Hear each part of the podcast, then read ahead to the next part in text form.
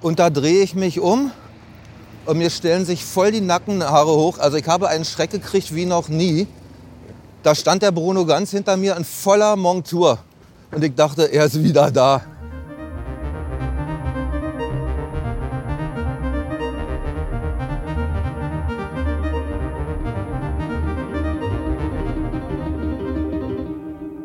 Hallo, ich bin Katja Weber und das ist Nach Berlin, der Podcast von Kulturprojekte Berlin zu 75 Jahre Kriegsende, Befreiung Europas vom Nationalsozialismus.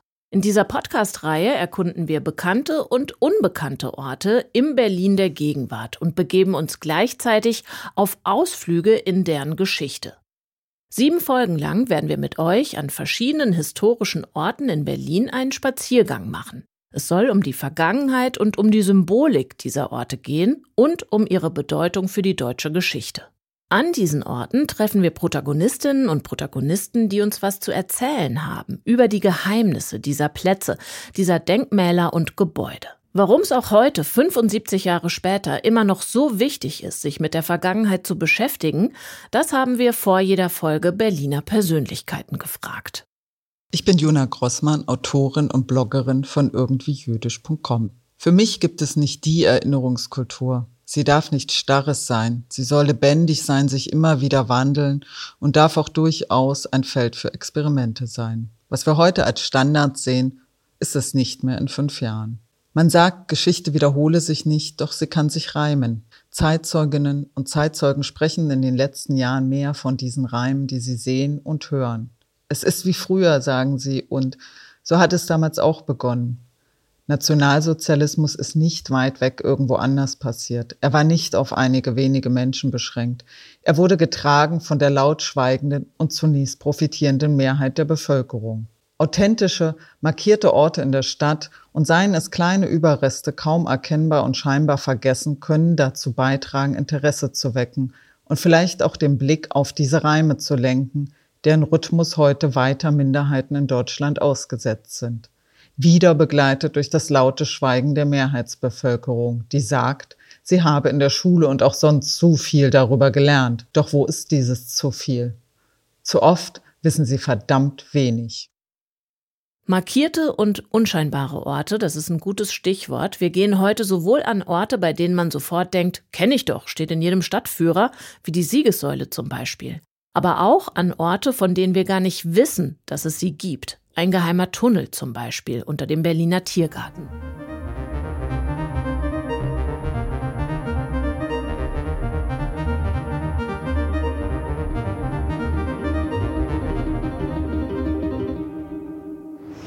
Hallo, herzlich willkommen. Mein Name ist Katja Weber und ich freue mich, dass ihr nach Berlin hört.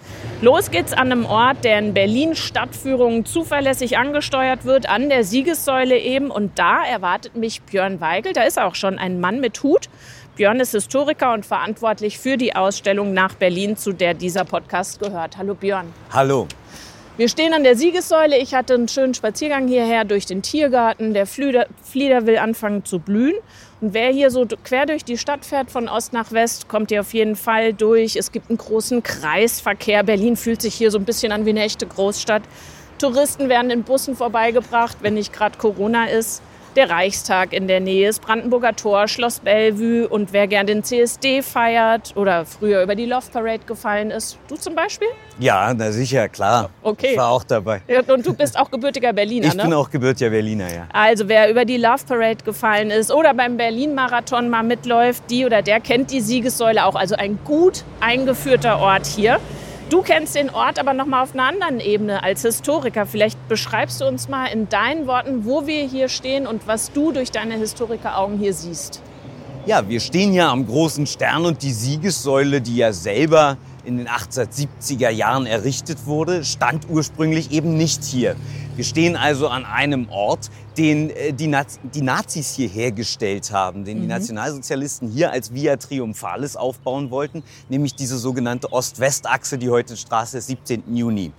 Und die Siegessäule ist erst in den Jahren 35 bis 39 hierher versetzt worden, vom Platz, vom heutigen Platz der Republik aus. Und sie symbolisiert eigentlich Siege über Frankreich, mhm. eben die Gründung des Deutschen Kaiserreichs ist Ausdruck eines nationalistischen Selbstverständnisses, hat aber mit dem Nationalsozialismus eigentlich gar nichts zu tun. Warum sie hier steht, ist aus reinen Repräsentationsgründen, weil sie ist Teil oder der, die Versetzung hierher ist Teil des Umbaus Berlins zu einer neu gestalteten Reichshauptstadt im Auftrag Adolf Hitlers und dem direkt ihm unterstellten Albert Speer. Mhm. Jetzt sagst du, die sollte eigentlich an die Einigungskriege erinnern. Oben die Goldelse, wird zumindest in den Stadtführungen ja, immer gesagt. Goldelse. Ist das eigentlich ein Terminus, den du auch benutzt als Berliner? Ich denke immer, das sagen nur die Stadtführer. Nö, ich sag auch Goldelse. Also auf Berlinisch halt, war. Ich sagte nicht Goldelse. Okay, also obendrauf die Viktoria, sage ich ja. dann mal als zugezogene, ne, mit den Flügeln ja. und äh, dem Lorbeerkranz, die siegreiche drunter vergoldene äh, Kanonenrohre. Dieses Symbol der deutschen Einigung, das war ja eigentlich ideologisch gut anschließfähig sozusagen, anschlussfähig für Hitler und für Speer. Ähm, ist nicht es nicht nur für die. Ist es nicht trotzdem so ein bisschen respektlos, dass die das einfach genommen haben wie so ein Spielsteinchen und gesagt haben, wir rücken es weg vom Reichstag ein paar hundert Meter weiter west? Natürlich respektlos in einer äh, Form schon. Andererseits passt es gut in die nationalsozialistische Ideologie, sich einzureihen in eine Tradition des Kaiserreiches, der deutschen Einigung, der deutschen Größe und so weiter und so weiter. Da hat man sich selber gesehen und es ist im Prinzip eine Ironie der Geschichte, dass die Hauptzerstörer Berlins, denn Berlin ist ja nun mal im Zweiten Weltkrieg zu 70 Prozent zerstört worden, dass die Hauptzerstörer Berlins sich in eine Tradition der Aufbauer einrücken wollten. Das ist schon ein bisschen eine Ironie der Geschichte, ja. Mhm. Jetzt ist dieses Verrücken der Siegessäule Teil des Bauplans Germania. Ne? Wir haben es schon angesprochen. Was genau sollte denn Germania sein und werden und bedeuten? Germania ist eigentlich ein, ein Kunstbegriff. Hitler hat das so nie gesagt. Das ist eigentlich ein Mythos, den der Albert Speer nach dem Krieg äh, äh aufgebracht hat. Albert Speer, der Lieblingsarchitekt Hitlers, ist 1937 zum Generalbauinspektor für die Reichshauptstadt äh, ernannt worden. Und es ging darum, dass Hitler unzufrieden war mit den Neugestaltungsplänen der Stadt Berlin und die Stadtverwaltung kam irgendwie nicht voran. Also hat er ihn zu einem ministergleichen Posten verholfen. Das ist ein erfundener Posten, wie viele im Nationalsozialismus, im Rang einem Minister gleichgestellt. Und er war damit die übergeordnete, weisungsbefugte und allein Adolf Hitler unterstellte Instanz für den Umbau Berlins. Der Speer fing dann an, ein Gebiet zu kartografieren, was alles seine Interessensphäre sei. Und das umfasste wirklich das halbe Stadtgebiet von Berlin. Mhm. Und wenn man sich das jetzt vorstellt, hieß es in Konsequenz, um so eine Stadt oder auch nur eine halbe Stadt umzugestalten, musste erstmal die halbe Stadt weichen, diesen gigantomanischen Plänen, die man heute kennt. Viel wichtiger an Germania als das, was gebaut und tatsächlich umgesetzt wurde, ist eigentlich das, was alles abgerissen ist, was verschwunden ist und vor allem, welche Konsequenzen das für die Bevölkerung, insbesondere die jüdische Bevölkerung hier vor Ort hatte. Das heißt, es wurde erstmal Tabula rasa gemacht und alles weggeräumt und Menschen wurden aus ihren Quartieren rausgeworfen? Ja, ja, trotz der großen Wohnungsnot, das zeigt auch, wie schlecht manche Sachen einfach auch geplant waren. Mhm. Dass der Albert Speer vielleicht ein guter Architekt war, aber kein guter Planer. Ähm, wurden Menschen trotz einer großen Wohnungsnot aus ihren Wohnungen rausgeschmissen. Und insbesondere glaubte Albert Speer, dass wenn er jüdische Mieter und Mieterinnen aus ihren Wohnungen rausschmeißt, dass dann genug Wohnungen frei werden für sogenannte Arier. Das war rechtlich vollkommen unmöglich, da am privatwirtschaftlichen Charakter zwischen Vermieter und Mieter ja gar nicht gerüttelt wurde. Also wurde Recht erfunden, wie so mhm. oft im Nationalsozialismus wurden Gesetze erlassen. Albert Speer ist was die Entmietung von Jüdinnen und Juden in Berlin angeht und später auch ihre zwangsweise Deportation. Denn das ging damit einher ab 1941, dass die Entmieteten gleich an die Gestapo gemeldet wurden, die hm. sie dann abholte zur Deportation. Ist einer der Hauptverantwortlichen, sozusagen einer der haupttreibenden Kräfte für die Deportation von Jüdinnen und Juden hier aus Berlin. All das, das, was er hinterher schönen wollte und dann Teppich äh, kehren wollte. Kannst du beziffern, wie viel Wohnhäuser, wie viele Gebäude und vor allen Dingen auch wie viele Menschen unter diesem Zerstörungswillen ähm, zu leiden hatten?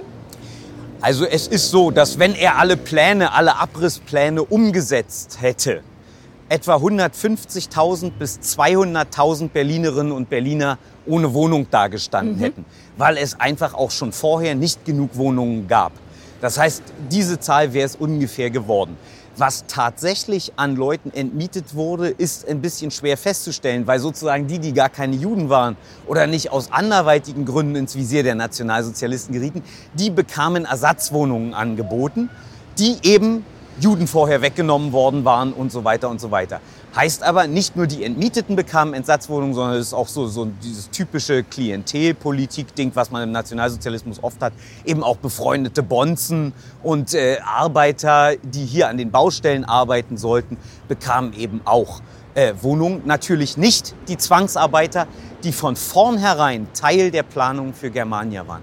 Von vornherein, also obwohl noch kein Krieg war, das zeigt auch, Germania ist auch Kriegsvorbereitung, mhm. wurden Zwangsarbeiterinnen und Zwangsarbeiter für die Auf Abriss- und Aufbauarbeiten eingeplant mhm. vom Stab von Albert Speer. Mhm. Jetzt hast du vorhin mal gesagt, Germania ist ein ja, Kunstbegriff oder ein Begriff, den Albert Speer hinterher draufgeklebt hat. Wie ist das für dich als Historiker? Ist es in Ordnung, wenn wir heute von Germania reden? Du sagst, das ist damals also historisch gar nicht belegbar. Ähm, es ist natürlich vollkommen okay, weil jeder weiß heutzutage sozusagen, was man darunter versteht. Was ich als Historiker dann in dem Moment ein bisschen kritisiere, jeder hat dann automatisch diese Pläne vor Augen in jedem Film über Hitler, sei es der Untergang, sei es irgendetwas, sieht man mindestens einmal Hitler mit Speer an den Modell stehen. Und sie beugen und sich, sie beugen über, sich über die großartigen äh, Bauten im Spielzeugformat. Und, ja? und ein Zigarettenschachtel großer Reichstag steht daneben einer gigantischen großen mhm. Halle des Volkes. Ähm, das ist das, was man unter Germania versteht. Mir ist es immer wichtig, darauf hinzuweisen, zu sagen, was ist denn wirklich passiert. Und von dieser großen Halle des Volkes und diesem ganzen anderen Quatsch hat man eben nie irgendwas gesehen. Was wirklich passiert ist, ist Abrissarbeiten, ist die, äh, sind die Zwangsmaßnahmen gegen die Jüdinnen und Juden in Berlin. Mhm. Und das, wenn, wenn man sozusagen das aus der Hinsicht betrachtet, dann kann ich auch was mit dem Begriff Germania anfangen. Denn es ist ideologischer Ausdruck des Nationalsozialismus, ohne jede Frage. Das wäre tatsächlich meine nächste Frage jetzt gewesen. Ähm, kann man das wirklich so sagen, dass eine Architektur auf dem Plan oder in Stein als Idee eine politische Ideologie verkörpert? Würdest du sagen, das ist hier äh, ganz deckungsgleich, das, was dahinter steckt, an wie man Menschen betrachtet, wie man Gemeinschaft betrachtet? Das ist eine gute Frage. Stilistisch würde ich sowas sofort negieren. Ich glaube nicht, dass es einen einheitlichen Nazi-Stil in der Architektur gibt. Aber was die Zweckbestimmung die Nutzung und vor allem auch die Produktionsbedingungen angeht, unter denen das erstellt, ist das ganz klar nationalsozialistische Ideologie. Ist also der Verschleiß klar, von Menschen. Ganz genau. Das ist Ideologie im Anspruch und das ist in der Umsetzung ganz konkrete nationalsozialistische Herrschaftspraxis. Es ist sicher nicht das furchtbarste Projekt der Nationalsozialisten, wenn man sich anguckt, dass sie ja auch Vernichtungszentren und Konzentrationslager gebaut haben. Aber es ist ganz klar dem Anspruch der Nutzung und den Produktionsbedingungen nach nationalsozialistisch. Ohne jede Frage. Mhm. Mhm. Gibt es irgendwas an der Idee Germania aus den Plä Plänen oder aus dem, was du heute noch sehen kannst, wo du, wenn du all das vergisst, was du mir gerade gesagt hast, einfach nur von der Optik oder von der Funktionalität her sagen würdest, eine gute Idee, das ist eine gute Architektur. Du hast ja eingangs gesagt, Speer war ein ganz guter Architekt, aber als Planer eine Niete. Es ging, glaube ich, bei Germania weder um Funktionalität noch um irgendwas, dass das irgendeinen Sinn über den ideologischen, repräsentativen Charakter hinaus hat. Ähm, das darf man nicht verwechseln mit diversen Zweckbauten des Nationalsozialismus, die natürlich auch funktional sein konnten. Hier ging es um Repräsentation. Ähm, was man dieser Stadt abgewöhnt, mein Gott, wenn der das umgesetzt hatte, Berlin wäre eine fürchterlich langweilige und meiner Meinung nach auch fürchterlich hässliche Stadt. Aber ich glaube, das ist sozusagen, das sind dann wieder ästhetische Betrachtungen. Ein anderer mag das schön finden und man darf auch nicht vergessen, die Faszination, die von diesen Modellen ausgeht. Nicht zuletzt deshalb werden die in Filmen, in allem immer wieder dargestellt. Und nicht zuletzt deshalb war der Speer so erfolgreich im Leugnen der Maßnahmen, die er konkret ergriffen hat.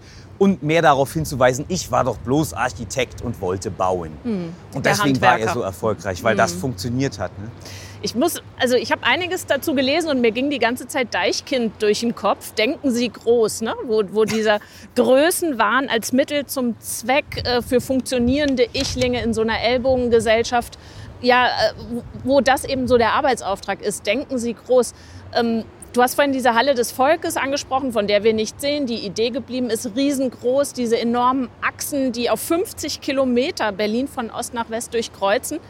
In welchem Verhältnis ist denn der Mensch dazu gedacht? Der sollte sich ganz schön verzwergt fühlen, oder? Genau, klein und äh, eingeschüchtert und nichtswürdig. Das ist auch ein ideologischer Anspruch, diese Ideologie, die sagt, das Individuum hat selbst überhaupt keinen Stellenwert, sondern es geht um eine Gemeinschaft, und zwar eine Volksgemeinschaft, die sich daraus definiert, dass wir diese und jene Gruppe definieren und ausschließen. Die schmeißen wir alle raus und der Rest der übrig gebliebenen ist eben die Volksgemeinschaft und die hat sich bitteschön dem unterzuordnen einordnen, was die nationalsozialistische Führung ansagt. Und genau das drücken natürlich auch diese Planungen aus.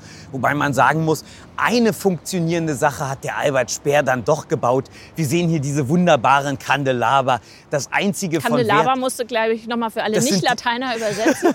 das sind diese Straßenlaternen, die hier überall stehen, die die Straße des 17. Juni hier zieren bis vor zur Technischen Universität Berlin sozusagen und bis nach da hinten. Diese Dinge hat Speer gebaut und das sind, glaub, also die hat er entworfen, die äußere Hülle. Ne? Mhm. Und das sind, glaube ich, die einzigen funktionstüchtigen Dinge, die über den Nationalsozialismus hinaus irgendeinen Wert haben, mhm. die aus der Feder von Albert Speer. Und die sind ja wirklich ganz repräsentativ, ne? da kann man ja nichts sagen. Ja, in der Tat sehen sehr festlich aus, zumindest. Ja. Und man fühlt sich daneben irgendwie nicht so ganz klein gemacht. Ne? Ja, sie und haben sie haben auch noch einen Sinn. Maß. Sie beleuchten auch noch was. Also es ist tatsächlich. es funktioniert. Es funktioniert auch noch. Jetzt, bevor ich zu meinem nächsten Besichtigungspunkt komme, über den ich sehr viel weniger weiß als über die Siegessäule. Vielleicht von dir vorab noch ein paar Fragen dazu. Ähm, ich gehe jetzt gleich in den Tunnel. Wofür hat Germania die Tunnel gebraucht?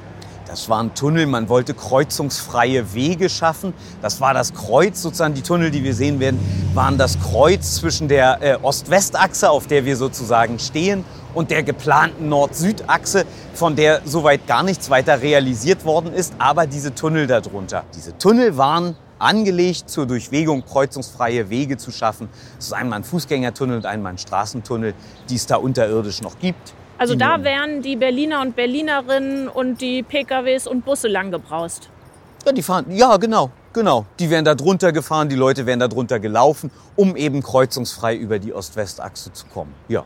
Björn Weigel, vielen Dank. Gerne.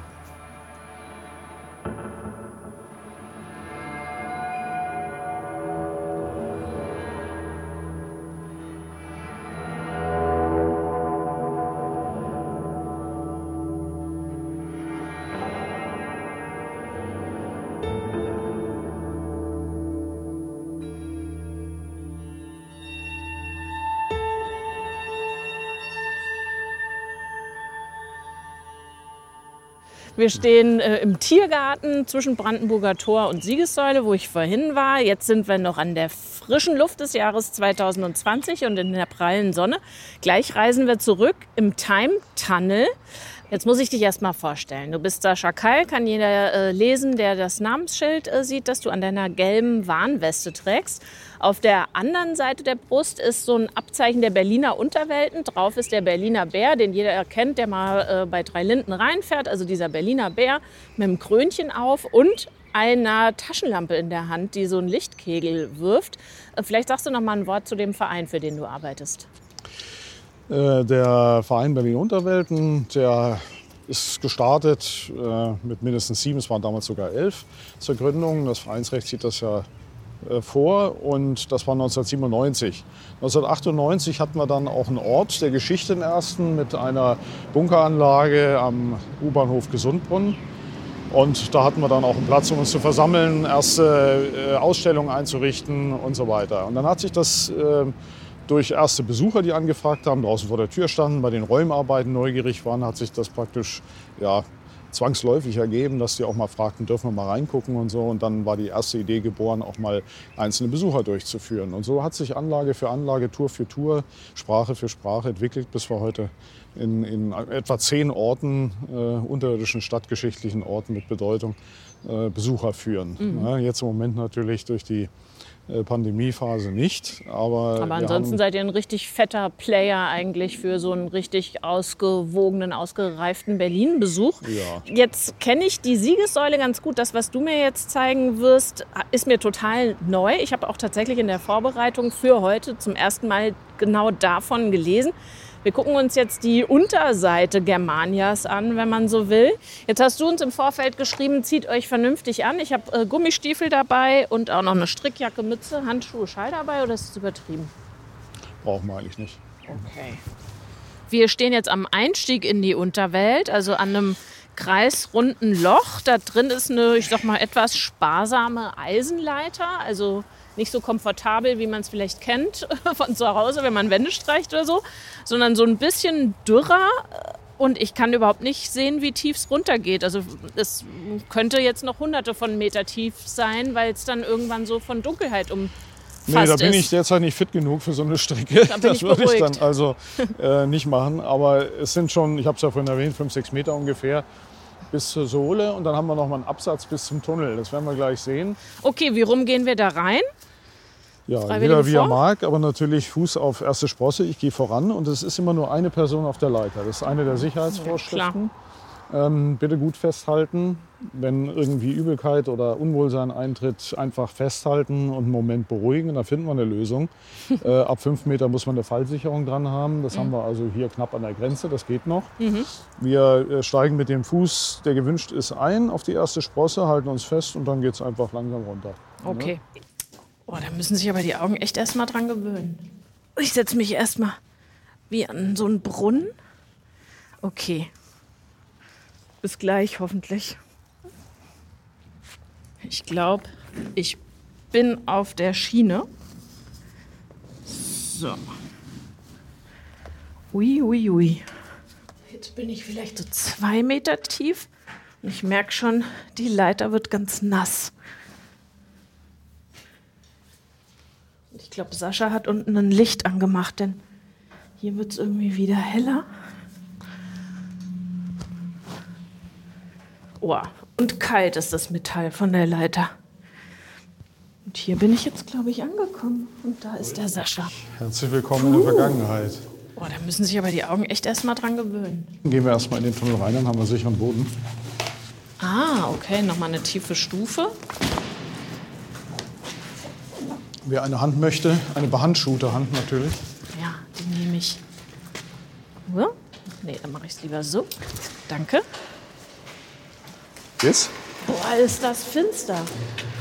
So, dann sag uns doch mal, Sascha, wo stehen wir denn hier? Das ist ja so eine Art Halle oder so. Ich kann gar nicht richtig die Ausmaße sehen, aber sowas wie 15 auf 30 Meter oder so. Ja, die Tunnel sind zwischen 7 und 14 Meter breit.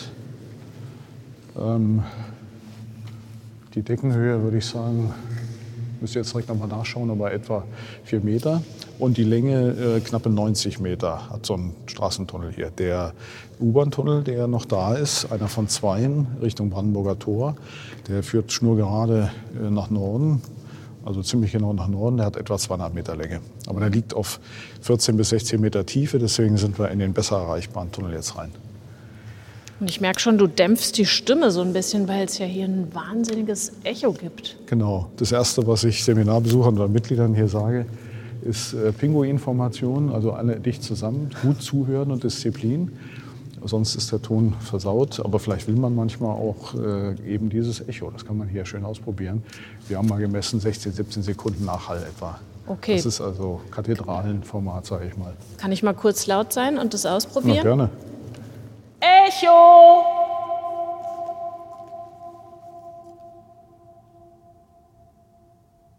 Echo, bist du da? Sieht so aus. Okay, Vorsicht mit dem Müll hier. Das sind noch irgendwelche alten Partyüberreste. Ich schätze mal 80er, 90er, als hier illegal reingestiegen wurde. Echt? Party? Das sieht so aus wie Bahnschwellen oder so. Ja, naja, das sind so eine Art Bettrost oder sowas. Also wir Ah, wissen nicht okay. genau, was hier ablief, aber ist noch Müll drin. Die Staatsverwaltung wollte das immer mal rausschaffen. Ne? Auch hier. Bisher ist es nur zusammengetragen. Gehen wir mal in die Ecke, da können wir ganz gut was zeigen und erzählen.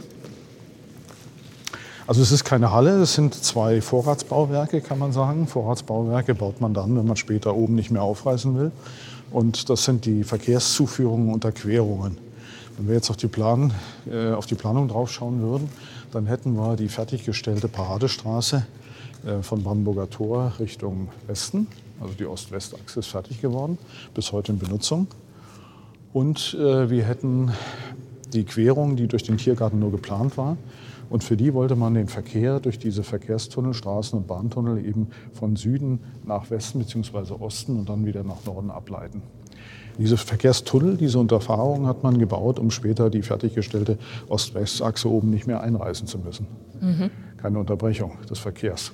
Die Idee war, alles fließt. Alles fließt, alles ist unsichtbar, zumindest nicht hässlich. Und ähm, über Hässlichkeit kann man natürlich immer streiten, ne? ähm, was da später entstehen sollte. War ja zum Beispiel die 320 Meter große Halle äh, als Versammlungsort, der Platz davor, das Führerpalais, ähm, das Marschallamt dann weiter Süden für Hermann Göring und, und, und.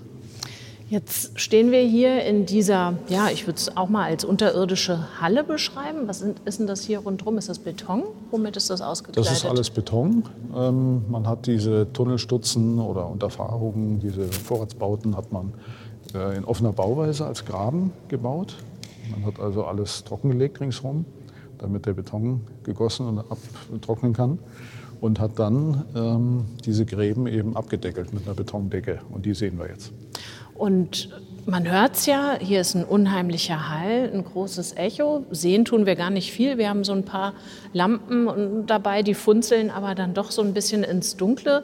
Das, was ich sehen kann, ist, die Decken sind grau. Ansonsten ist alles relativ kahl. Und der Geruch ist so ein bisschen so, wie wenn man in so einen Mutriger alten Keller. Erdkeller oder so mhm. runtersteigt. Ne? So ein bisschen feucht, ein bisschen klamm, ein bisschen gammelig. Erinnerst du dich noch an das erste Mal, dass du hier runtergekrabbelt bist? Hm. Ja, das war nicht viel anders als heute, natürlich äh, mit dem Überraschungseffekt. Die Dimensionen haben mich beeindruckt. Ich wusste schon ein bisschen was durch einen Vortrag draußen. Ähm, das war, glaube ich, damals mit dem Vereinskollegen und Architekten Michael Richter, der spezialisiert ist auf diese Germania-Planung, auch die erste Ausstellung für uns konzipiert hat. Und ähm, ja, das war zum einen dieser Kellergeruch, an den man sich aber gewöhnt als Unterweltler. Ne? Das ist aber so gehört zur Arbeitsplatzbeschreibung. Natürliche, natürliche Habitat sozusagen. Ähm, äh, das riecht man dann irgendwann nicht mehr. Aber die Dimension hat mich beeindruckt. Was man hier also vorhatte, das kann man ja dann hochrechnen. Und hier kann man äh, als einziges noch betretbares vorhandenes Bauwerk, bauliche Hinterlassenschaft der Germania-Planung, kann man noch erleben, welche Dimensionen vorgesehen waren für die Gesamtplanung. Habe ich das vorhin richtig verstanden? Hier war eher, waren eher Baumittel, Materialien zwischengelagert. Wir stehen jetzt hier nicht auf der zu befahrenden oder zu begehenden unterirdischen Straße, oder doch? Genau andersrum. Wir stehen in dem Verkehrstunnel. Also hier würden, hier wäre wäre Germania Fahr gebaut worden, würden jetzt hier Doppeldeckerbusse, Autos und Fußgänger um uns rumdüsen. Fußgänger höchstwahrscheinlich nicht. Eine Fußgängerstrecke war nicht vorgesehen, aber ähm, tatsächlich LKWs, PKWs, und zwar Hunderttausende in der Woche, sollten hier durchrollen ohne dass die Optik oben versaut wird und ähm, ohne dass ähm, es zu lange dauert. Ähm, also, also, keine Staus. Und man wollte das alles kreuzungs- und ampelfrei einfädeln und die Menschen hier in der Mitte versammeln für die Ansprachen von Hitler und ähnliche Veranstaltungen. Naja, aber zu einer Stadt gehören ja auch Menschen, Fußgänger sogar sehr zwingend. Ist das nur eine autofreundliche ja Stadt, die da geplant wurde? Ja, aber oben hättest du ja dann doch wieder Querungen und Ampeln für die Fußgänger einfügen müssen. Also das kann ich im Detail nicht sagen. Man hatte auch am, an der Siegessäule hatte man eben diese Fußgängertunnel vorgesehen. Auch da geht es dann ohne Ampeln. Etwas Ähnliches war vielleicht auch hier vorne geplant. Ähm, äh, bis ins Detail weiß ich das nicht, wie der Fußgänger sich hätte bewegen können an dieser Stelle, aber durch den Tunnel sicher nicht. Was ist denn die Geschichte dieses Tunnels? Also wann wurde der entdeckt oder war seit 45 bekannt? Gab es da nie irgendwie eine Phase, in der man nicht wusste, dass es diesen Tunnel gibt? Ja, die gab es. Ähm, der Bau startete etwa 1938 in der Umsetzung bis 1941. Dann wurden die letzten ähm, Baustellen hier geschlossen. Nicht kriegswichtig war das Bauwerk. Entsprechend wurden die Ressourcen personell wie materiell woanders hin ähm, umgeleitet. Ähm, die Struktur von Albert Speer als Generalbauinspektor und Rüstungsminister dann später war immer noch die gleiche, er gesamtverantwortlich, aber es wurde woanders hingelenkt. Man wollte hier fortsetzen, wenn der Krieg äh, in den 40er, 50er Jahren dann gewonnen wäre. Und ähm, deswegen wurde hier alles eingestellt. Die Planungsphase geht noch früher in die 30er Jahre zurück, aber im Kern 1938 bis 1941. 1945 ist hier äh, Endkampfgebiet, das heißt die Schlacht um Berlin tobt die letzten Tage ums Regierungsviertel. Und ähm, hier im Tiergarten wird auch heftig gekämpft. Ähm, der äh, alliierte Bereich der Briten zieht hier ein. Die haben dann auch eine Kontrollzone Richtung spätere Mauer. Das wird also hier dann auch ein recht intensiv überwachter Streifen. Die Tunnel geraten in Vergessenheit. Man versiegelt sie dann baulich. Es dringt nur noch Regenwasser ein.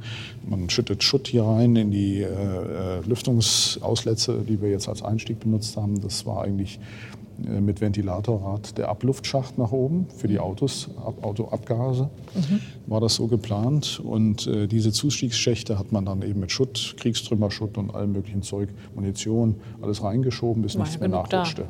Genau, war ja genug da.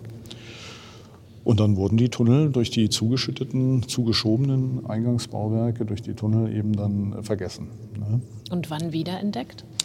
Äh, in den 60er Jahren. Bei Bauarbeiten, oder? Ich meine, das wäre durch eine Zeitzeugin, die äh, ihre Erinnerungen und Hinweise gegeben hat an die britische Verwaltung. So habe ich die Geschichte in Erinnerung. Jedenfalls äh, unter britischer Verantwortung zusammen mit dem Magistrat von Berlin, äh, also der, der, der, Regierung West hier in dem Fall, ähm, hat man dann nachgeschaut, was ist eigentlich hier noch übrig. Hat dann sicher auch Munition und Waffenschrott entsorgt, äh, eine Belüftung geschaffen und dann diese Betonversiegelung, wie wir sie heute kennen. Du sagst, eine Zeitzeugin, äh, so erinnerst du dich, hätte in den 60ern gesagt, hier gibt es sowas. Wie wurde denn dann dieses Tunnelsystem in den letzten Tagen oder Jahren des Zweiten Weltkrieges genutzt? Man hat ja verrückterweise bis tief in den Zweiten Weltkrieg hinein hier gebaut und natürlich auch eine Menge Geld und Material versenkt. Dann stand es leer oder hatte das noch irgendeine Nutzung bis 1945? Genau, das ist die Phase, die ich jetzt ausgespart habe. 1941, Einstellen der Bauarbeiten. Es gingen auch keine planerischen Ressourcen mehr rein. Und man hat diesen Hohlraum irgendwann dann im Laufe des Krieges entdeckt als ja, bombensichere mögliche Fabrikation mit Erdüberdeckung. Also hat man hier einen Teil Rüstungsindustrie, das schauen wir uns gleich im zweiten Teil des Tunnels noch an. Äh, mit der Zwischenwand hat man da Fabrikation für die Luftwaffe, Kleinteile und so weiter untergebracht. Und die Werksangehörigen äh, haben vielleicht auch mal äh, hier während eines Bombenangriffs daneben Luftschutz genossen. Und hier war es halt nicht wie in einer öffentlichen Bunkeranlage, dass man das mit sehr vielen hundert oder tausenden Menschen teilen musste, sondern wahrscheinlich auch ein bisschen luftiger. Ne? Also hier war eine Waffenschmiede. Wie viele äh, Leute haben denn genau. dann dort gearbeitet? Das äh, kann ich nicht sagen. Also da haben wir keine Erkenntnisse drüber. Personallisten oder so sind mir nicht bekannt. Ähm, aber es werden schon einige zehn Arbeiter gewesen sein, vielleicht 30, vielleicht 40. Und wenn die dann von diesem Ort wissen, ähm, haben sie hier natürlich auch Schutz gesucht oder sind hier geblieben. Mhm. Es gibt eine kleine Abstiegstreppe, die ja so davon zeugt, wie viele Laufbewegungen hier stattgefunden haben. Das ist schon beeindruckt. Okay, also bevor wir dann rübergehen, ich glaube, da müssen wir ja hier durch diese Pfütze, über diese Wasserfläche, die ich da sehe. Als Hobby-Berlinologin weiß ich natürlich, Berlin ist die Stadt im Sumpf, die Stadt im Morast oder die Stadt an der feuchten Stelle. Mhm. Also fester Boden ist hier eher nicht unter der Hauptstadt. Entweder ist es feucht oder wahlweise gibt es vielleicht auch noch mal Sand. Wie konnte man denn solche Bauwerke hier wirklich belastbar und, und festmachen? Durch Bodenanker zum Beispiel. Man hat ja Belastungsversuche gemacht, ähm, den Schwerbelastungskörper im Schöneberg, kennen ja vielleicht einige. Da hat man den Triumphbogen als Abschluss der Nord-Süd-Achse oder als Fixpunkt hat man die Bodenbelastung getestet. Ähm, Ähnliches hat man sicher auch hier gemacht. Man hat für die Bauarbeiten hat man äh, viele Brunnen, Tiefbrunnen hier gebohrt und hat versucht, den Bereich trocken zu legen, damit der Beton errichtet werden kann und auch nicht äh, sofort von Feuchtigkeit wieder zersetzt wird. Und äh, dafür musste man die Baustelle großflächig ähm, trocken halten. Also hier wurde das Grundwasser abgepumpt für eine ganze Weile. Als mhm. dann das Bauwerk selber ähm, versenkt war im gewissen Sinne und auch äh, fertig, da hat man dann ähm, einfach eine Dichtschicht außen vorher dran gemacht und damit war das Bauwerk auch dicht. Und das hält Das bis Wasser, heute? Das hält bis heute, wie bei U-Bahn-Tunneln auch, die noch älter sind, 100 Jahre und mehr. Also das hält bis heute und ist kein Problem, wenn man die Außenhülle nicht verletzt. Na, Wir sind hier deutlich unter dem Grundwasserspiegel mit den Tunneln. Und äh, im Tiergarten ist das, glaube ich, derzeit bei zwei, drei Meter ungefähr. Und wir sind ja jetzt sechs bis acht Meter, drüben sogar 16 Meter tief an der tiefsten Stelle. Okay, bevor wir dann äh, rübergehen oder vielleicht während wir rübergehen, könntest du mir erzählen, wer diese Arbeiten hier verrichtet hat, die ja Geräte hin oder her körperlich sehr schwer sind. Ja, das waren äh, hauptsächlich deutsche Firmen, die das ausgeführt haben. Ähm, von Beteiligung von Zwangsarbeitern ist hier in dieser frühen Phase noch nicht die Rede. Ähm, aber später für andere Projekte natürlich hunderttausendfach. 100.000 Zwangsarbeiter oder Die, die später in Berlin für 100.000. andere Bauprojekte natürlich auch zum Einsatz kommen. Ja. Und im ganzen Dritten Reich. Das Wasser ist, wie gesagt, nicht durch das Bauwerk eingedrungen, übrigens, wenn wir jetzt gleich reingehen, Mhm. äh, wenn wir das hören am Plätschern, sondern es ist eben von oben, durch diese beiden Öffnungen, Belüftung nach und nach. Der Wasserstand war mal sehr viel höher. An den Wänden kann man also auch das Relief der Wasserstände sehen, wenn wir weiter hinten gehen. Ja, das ist in fast 1,20 Tunnel. Meter 20 oder so. Hm? Ja, hinten ist noch deutlicher bis fast an die Decke. Das stammt noch aus der Frühphase da äh, in den 60er Jahren, als ähm, vor der Wiederöffnung und Ausbetonierung die Schächte mit Schutt verfüllt waren. Denn da sickerte das permanent rein und konnte auch nicht verdunsten. Jetzt haben wir eine, ein, ein, gewissen, ein gewisses Gleichgewicht, einen Zyklus von Verdampfen und ähm, Eindringen von Regenwasser. Okay, und reicht hier meine Schafthöhe oder wie tief wird's? Also das Wasser ist jetzt ein bisschen höher und ein bisschen früher fängt es an, aber ich denke, an der tiefsten Stelle wird es trotzdem die Gummistiefelränder nicht überschreiten. Okay. 25 Zentimeter würde ich mal sagen. Es gibt allerdings Bodenunebenheiten, da müssen wir aufpassen. Da gibt es Ja. auch einen Schacht rechts. Also bitte Mitte oder links laufen, nicht rechts. Okay. Da äh, reicht es dann nicht, da ist man bis zur Schulter weg. Okay, das wäre schade. Ja. Dann gehe ich einfach hinter dir her, dann mache ich nichts falsch.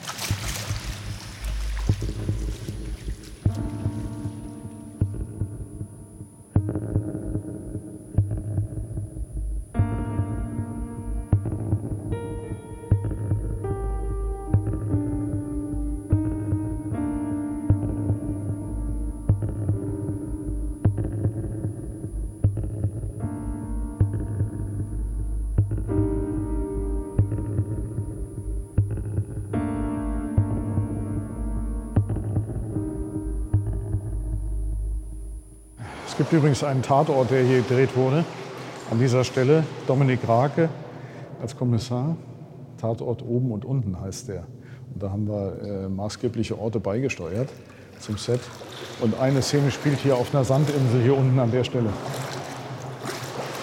Der Berliner Tatort war das. Ja, ja, ist schon eine Weile her, ne, dass der da gespielt Das ist hat. bestimmt zwei, drei Jahre her, ja. Ah, okay. Jetzt gehen wir durch so eine große alte Tür. Von hinten habe ich gar nicht gesehen, dass hier eine Öffnung ist. Man sieht noch so die, den Türrahmen und die Scharniere, aber die, das Türblatt ist draußen in den nächsten Raum und der hat noch mal ähnliche Ausmaße. Hm? Nee, der ist viel größer. Gute Güte. Geht es da hinten noch um die Ecke? Sehe ich das richtig? In den zweiten Lüftungsschacht, äh, da wo die Arbeiter reingekommen sind. Wir sehen noch andere Spuren aus dieser Werksnutzung, also bombensichere Produktion.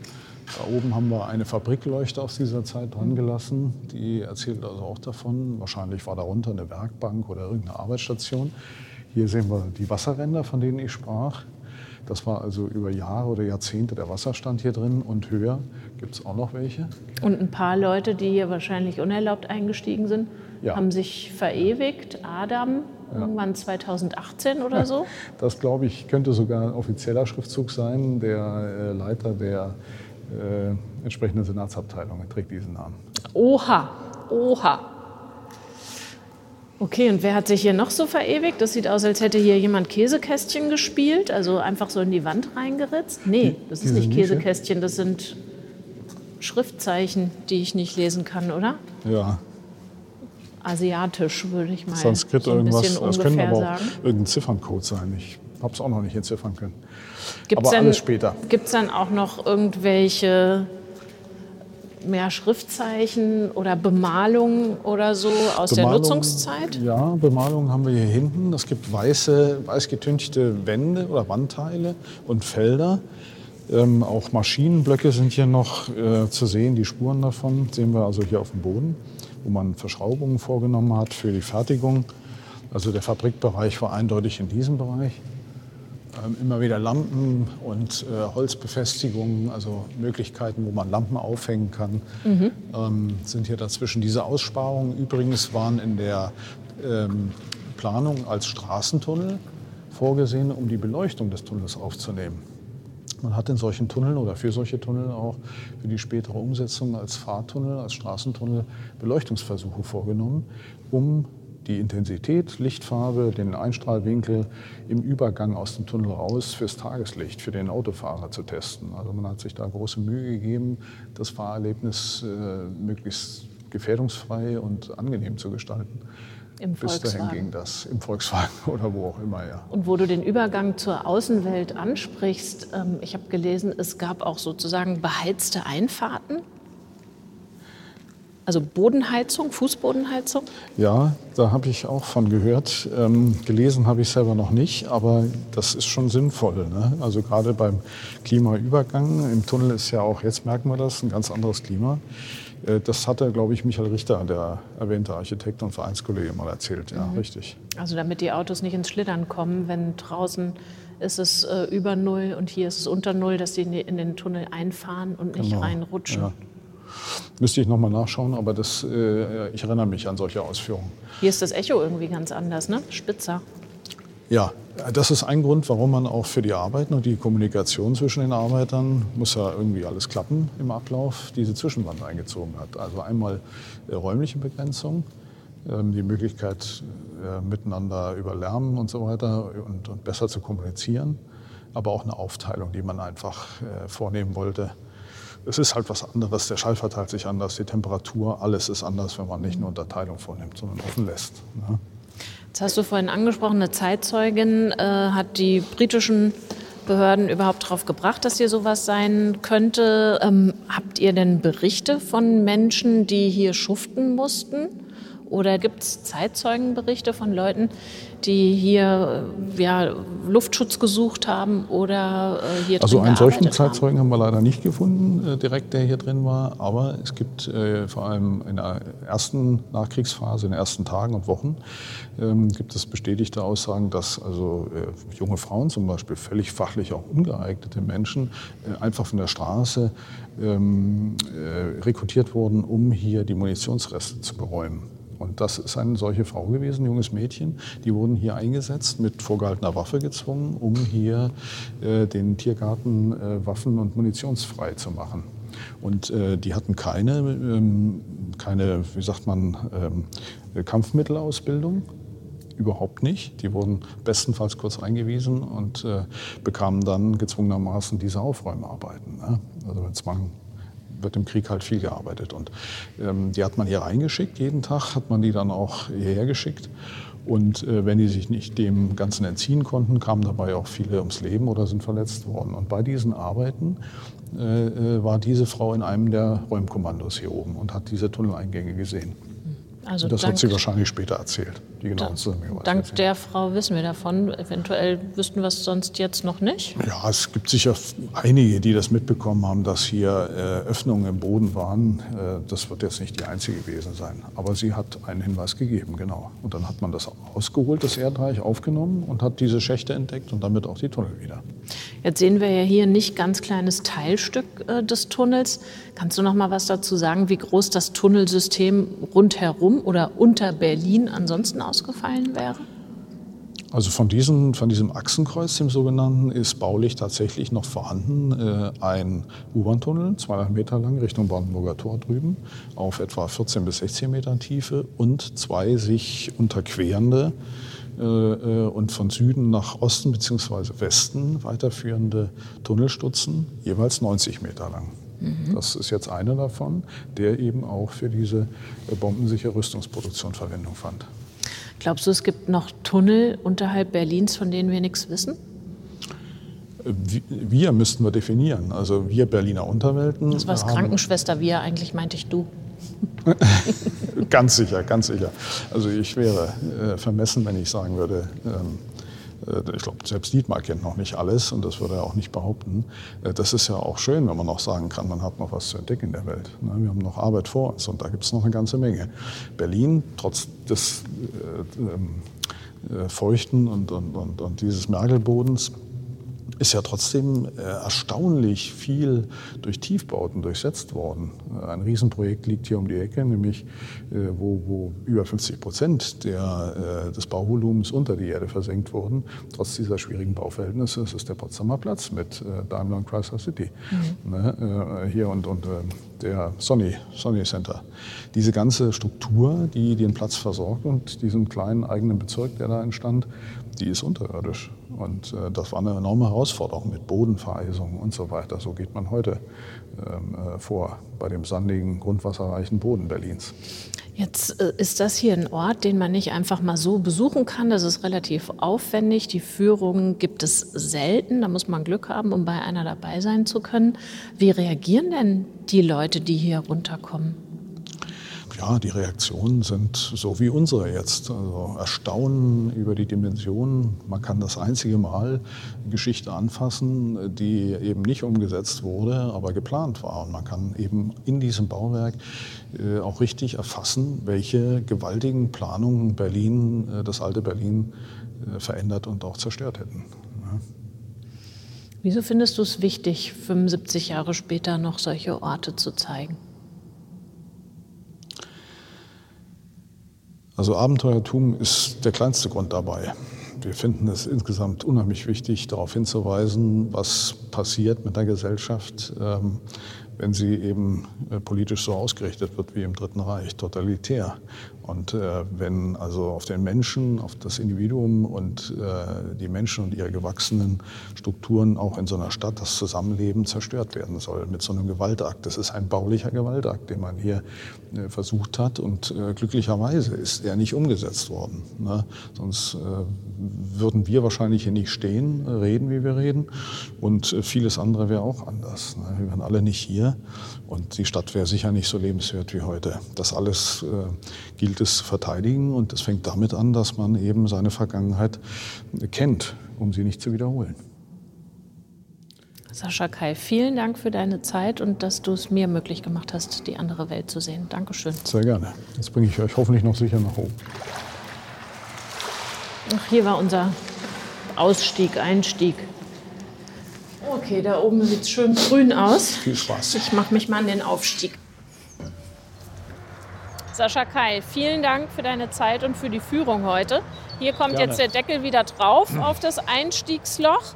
Und ich lerne gleich noch einen Kollegen von Sascha kennen, ebenfalls vom Verein Berliner Unterwelten. Und vom Tiergartentunnel und den Visionen von Germania geht es dann jetzt etwas höher hinaus, nämlich in den Weddinger Humboldt-Hain. Da standen zwei Flaktürme und Überreste davon gibt es immer noch. In den allerletzten Kriegstagen, Anfang Mai 45, wurde da noch fanatischer als anderswo in Berlin festgehalten am Krieg und am Willen zur Zerstörung womöglich auch am Willen zur Selbstzerstörung. So habe ich das zumindest wahrgenommen beim Lesen. Und ich werde jetzt mal aus den Gummistiefeln steigen und wieder in die Chucks und dann machen wir uns los. Ne?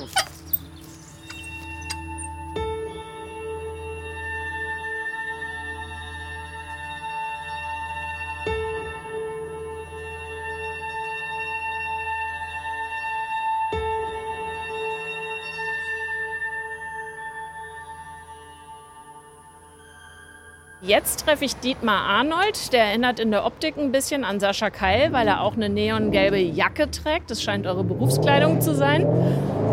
Berliner Unterwelten e.V. Er dreht mir gerade den Rücken zu, steht auf dem Rücken. Hallo Dietmar. Hallo. Du musst mir kurz noch ähm, zur Vorstellung, würde ich das gerne noch haben, erklären, wieso du eine Matrosenkappe trägst. Also zweiter Matrose oder so steht drauf und hinten hängen so diese Benzel runter, wie man das kennt? Also das hat jetzt nichts Besonderes zu sagen. Also ich fahre jetzt auch nicht zur See, aber die hatte ich bei der letzten Segelreise an und äh, ich laufe immer gerne mit einer Mütze rum, die ein bisschen außergewöhnlich ist. Manchmal habe ich auch so eine Berliner Schiebermütze auf und heute ist es mal eine Matrosenmütze aus der Zeit des Ersten Weltkriegs. Hat das ist also noch eine Original. Hat jetzt mit Unterwelten, nichts mit Unterwelten zu Nein, tun. ausnahmsweise mal nicht. Okay, dann wenden wir uns mal dem Humboldt-Hain zu. Gegenüber geht der los. Da kann ich im Sommer frei im Freibad schwimmen gehen. Ich kann abends nicht weit von hier in der Nähe tanzen gehen oder vielleicht auch, wenn ich das will, hinter irgendeinem Busch Staub kaufen.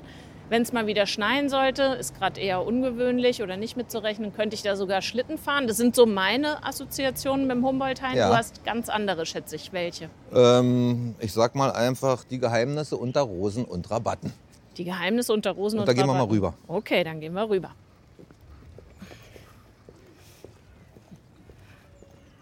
Ich kann noch eine lustige Geschichte erzählen. Was heißt hier lustig? Also wo ich mich mal richtig erschrocken habe.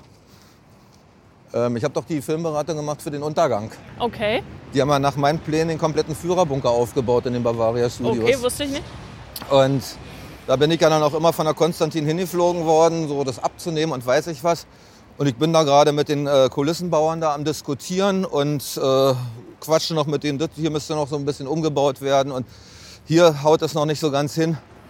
Und da drehe ich mich um und mir stellen sich voll die Nackenhaare hoch. Also ich habe einen Schreck gekriegt wie noch nie. Da stand der Bruno ganz hinter mir in voller Montur. Und ich dachte, er ist wieder da. Oh Gott. Finster. Oh Gott, und das ist wirklich extrem merkwürdig, dass du das erwähnst, weil an Bruno Ganz habe ich heute und in der Vorbereitung auch schon mehrfach gedacht, wegen der Siegessäule, weil er da ja als Engel oben auf der Goldelse Ja. sitzt und auf die Stadt runterguckt und zu den Lebenden will und so. Und das war natürlich dann, ja, vielleicht letzten Endes auch ein bisschen die Tragödie des Schauspielers, dass er dann am Ende oder zum Schluss nur noch mit Hitler assoziiert wurde. Ne? Naja, also der hat ja viele andere tolle Filme gemacht, aber ich muss sagen, ich habe mich ja mit dieser ganzen Thematik richtig auseinandergesetzt. Es gibt keinen Schauspieler, der, ich sag mal, der Realität so nahe kommt wie er. Es haben ja diverse Leute sich an der Figur, äh, diverse Schauspieler sich an der Figur Hitler versucht. Aber keiner hat es geschafft, für meine Begriffe das so realistisch rüberzubringen wie der Bruno Ganz. Wobei ich Charlie Chaplin auch sehr gut finde als Diktator. Ja, die sahen sich ja auch recht ähnlich. Naja, und so die Diktion, ohne dass man ein Wort versteht, diese Ja, beide mit ihrem Bärtchen.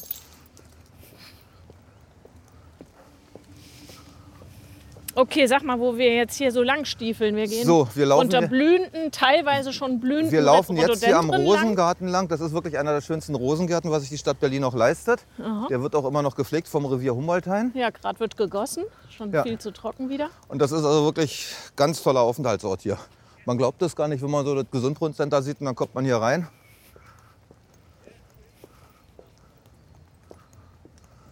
Und wie gesagt, als hier der Bahngraben abgerissen wurde, als sie das hier verbreitert haben mit dem Neubau des Bahnhofs, da sind hier die alten Schützengräben wieder zum Vorschein gekommen.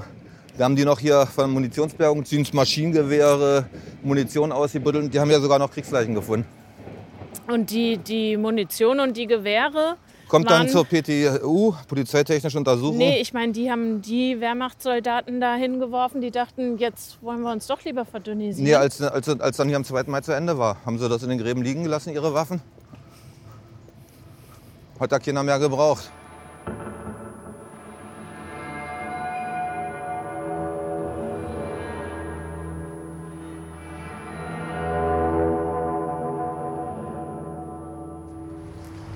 Und wir stehen vor so einer Holzkonstruktion, so ein bisschen wie ein Carport, überdacht und gucken da in die Tiefe und sehen Fundamente und ein paar Treppenstufen, ein paar Steine.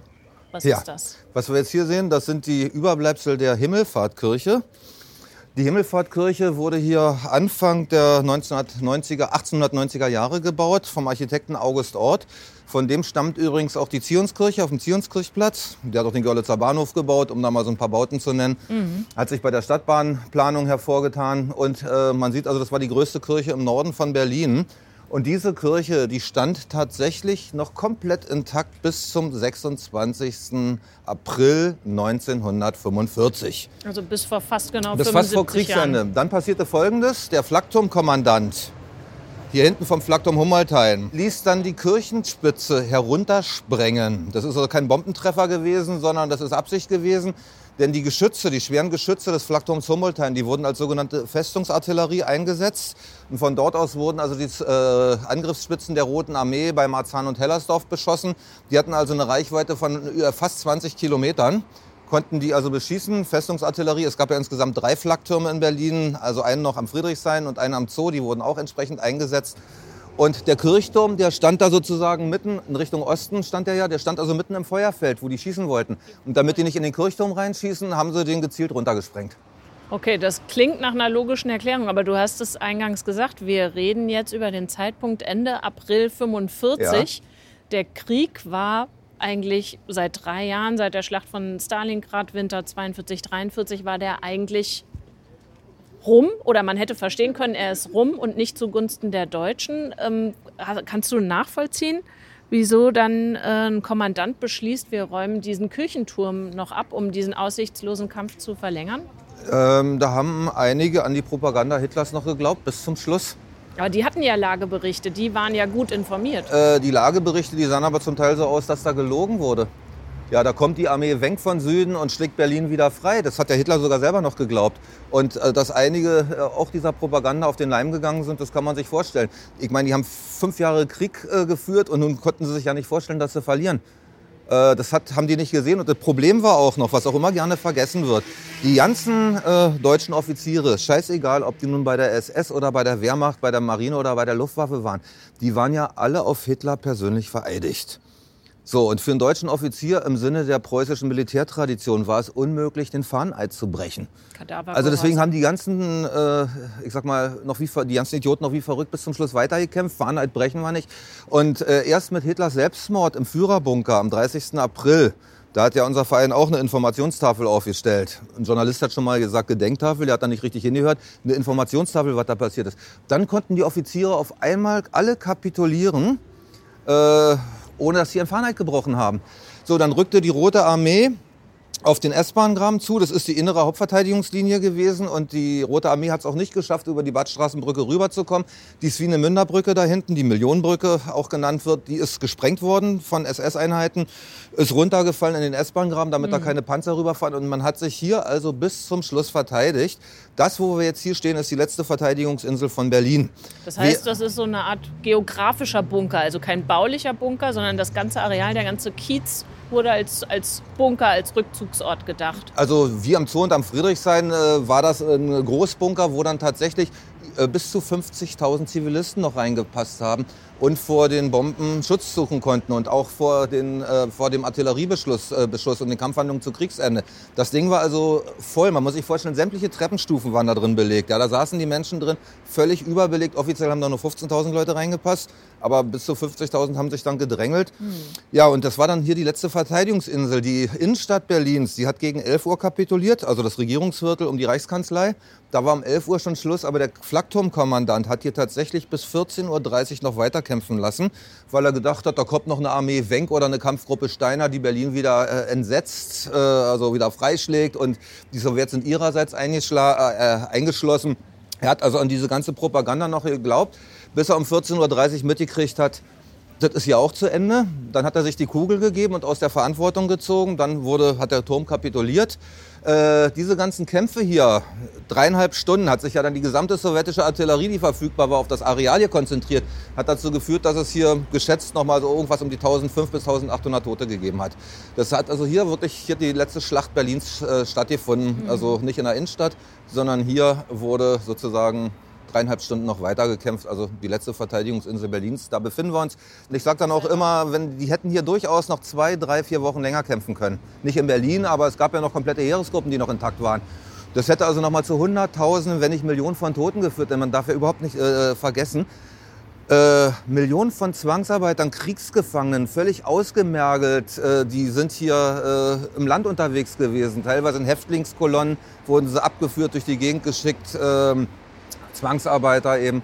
Und äh, ja, die haben, wie man sagt, die haben für über Wochen schon nicht mehr Vernünftiges äh, zu fressen bekommen, so hat man damals gesagt. Und jede Kriegswoche hätten ein paar hunderttausend Tote mehr bedeutet, weil die waren so ausgemergelt. Ähm, also es war höchste Zeit, dass das Ding zu Ende ging. Und ohne Hitlers Selbstmord, wenn der sich in seine sogenannte Alpenfestung zurückgezogen hätte, das hätte noch ein paar hunderttausend Tote, wenn nicht noch eine Million Tote mehr bedeutet. Ich meine, mit 50 bis 60 Millionen Kriegstoten ist das sowieso der schlimmste Krieg in der Menschheitsgeschichte gewesen. Aber da hätten die wahrscheinlich noch einen draufsetzen können. Das, das ist, ist nochmal echt ein interessanter Gedanke. Also nochmal die Geschichte so weiterzudenken. Nicht vom Kriegsende her, das stattgefunden hat, das auch schon früher hätte stattfinden können, sollen, müssen. Aber äh, nochmal den Wahnsinn zu verlängern, also nochmal also die, die andere Option ja. zu bedenken, was die mit sich gebracht ja, Das Problem ist eben, was der Björn Weigel ja auch so schön gesagt hat. Ja, äh, was waren denn die Deutschen? Also die Sieger gab es, aber waren wir jetzt befreit? Waren wir besiegt? Gut, ich bin da nicht groß geworden in der Zeit, ähm, aber wie war wie das für die Menschen damals? Du es denn? Also ich sag also mal, es gab, es gab ganz viele, es gab ganz viele, die haben sich befreit gefühlt. Zum Beispiel, ich sag mal, alle, die verfolgt wurden, Sozialdemokraten, Kommunisten, die wenigen Juden, die das noch überlebt haben, oder andere äh, religiöse Gruppen wie die Zeugen Jehova und so, alle, die, die verfolgt wurden, die waren natürlich befreit. Aber das Gros, was den Nationalsozialismus unterstützt hat, oder wenn es die Mitläufer waren, ähm, naja, für die war das erstmal keine Befreiung, sondern die ganz riesengroße Enttäuschung. Wir haben ja sechs Jahre gekämpft oder noch länger. Und jetzt ist das das Ergebnis und das, was uns versprochen wurde. Aber das ist ja letztendlich wie im Ersten Weltkrieg gewesen. Ja.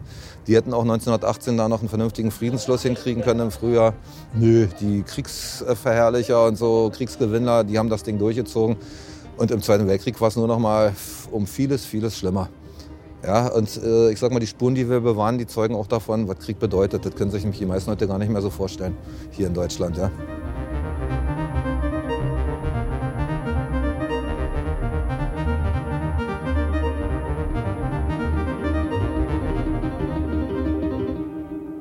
Aus Berlin wird Germania. Dietmar Arnold und vor ihm Sascha Keil und Björn Weigel haben mir gezeigt, was von den gigantischen Plänen zum Umbau Berlins übrig geblieben ist. Nicht viel, zum Glück. Heute, 75 Jahre nach Kriegsende, können wir es uns erlauben, die Siegessäule einfach als Tourispot zu sehen, als so ein Berliner Stadtmöbel. Wer heute Humboldthain sagt, meint Freizeit oder Freibad, nicht Kampf oder Schlacht um Berlin. Weiß nicht, wie es euch geht, aber ich weiß das noch mehr zu schätzen, wenn ich das davor oder in Bezug auf meine Tour heute auch das darunter von Geschichte kenne.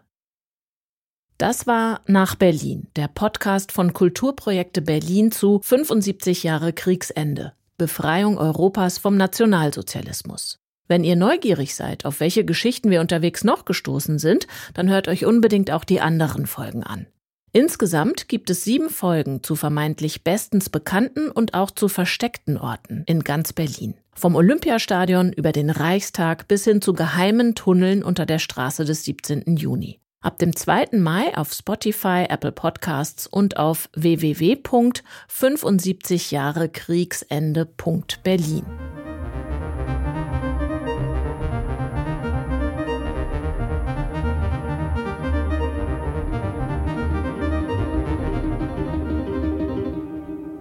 Dieser Podcast ist eine Produktion der Kooperative Berlin.